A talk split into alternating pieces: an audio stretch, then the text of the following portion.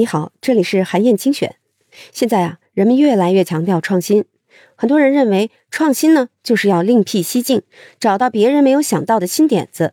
其实啊，创新并不一定是无中生有、凭空而来的。在《那些让你更聪明的科学新概念二》这本书里，认知生物学教授特库姆塞·菲奇，他就用生物学知识告诉我们，在某个进化的时刻，生物体啊会进行旧物改造，利用自己已经有的结构获得一项新功能，实现生物进化当中的创新。这个过程啊就叫做扩展适应。比如说动物的鳃弓。它的进化过程就很好的说明了动物是怎么通过扩展适应，利用已有的结构实现功能创新的。鳃弓呢，最早出现在无脊椎动物祖先的身上，这是一个用来排水和过滤的器官。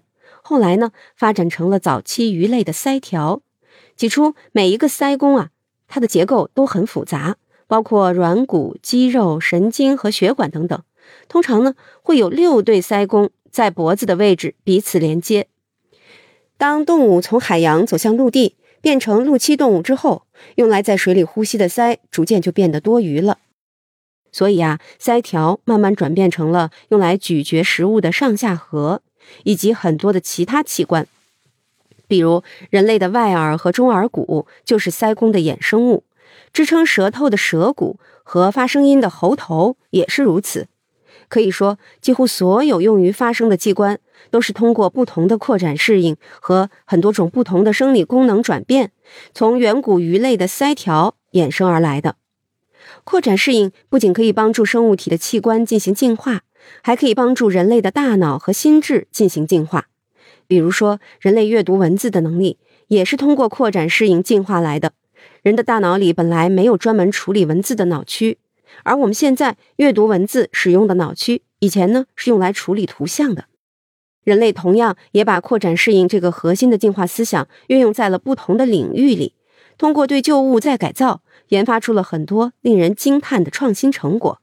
比如在军事领域，以色列在中东战争时期人口基数太少，士兵呢尤其宝贵，所以他们需要着重考虑防护，保护士兵们的生命。而当时主要使用的装甲车防守性能一般，正面装甲即便比较厚，也只能抵御小口径枪弹；而侧面和顶部的装甲呢，原本就非常薄，完全招架不住敌人的火力。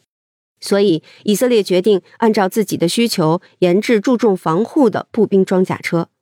但是，他们没有选择从零开始研制，而是使用了现成的梅卡瓦坦克。他们去掉了炮塔。增加了装甲模块，这样呢，就改造出了重达三十六吨的装甲车雌虎。它的防护性能甚至超过了很多的轻型坦克，在战场上有效的保护了士兵们的生命。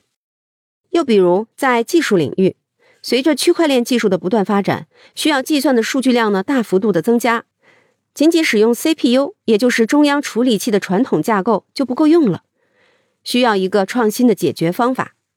技术人员就发现啊，用来处理图像的 GPU 处理器可以进行并行计算，效率呢要远高于 CPU。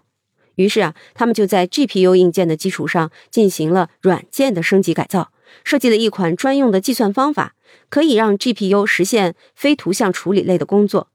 使用改造过的 GPU 呢，技术人员呢就大幅提高了计算速度，让区块链技术的发展也进入了一个新纪元。所以。你看，扩展适应不仅仅是一个进化概念，还为人类提供了十分有价值的洞见，那就是在创新的道路上，不要舍近求远，忽视对已有资源的充分利用，应该注重在身边找亮点，尽可能的挖掘原有功能的可塑性和潜能。就像法国小说家普鲁斯特说过的那样，真正的旅行，并不是用同一双眼睛经历过一百块不一样的土地。而是通过一百双不一样的眼睛来看同一块土地。好，以上啊就是我为你分享的内容。我在阅读资料里为你准备了本期音频的金句卡片，欢迎你保存和转发，更欢迎你在评论区留言分享你的精彩观点。韩燕精选，明天见。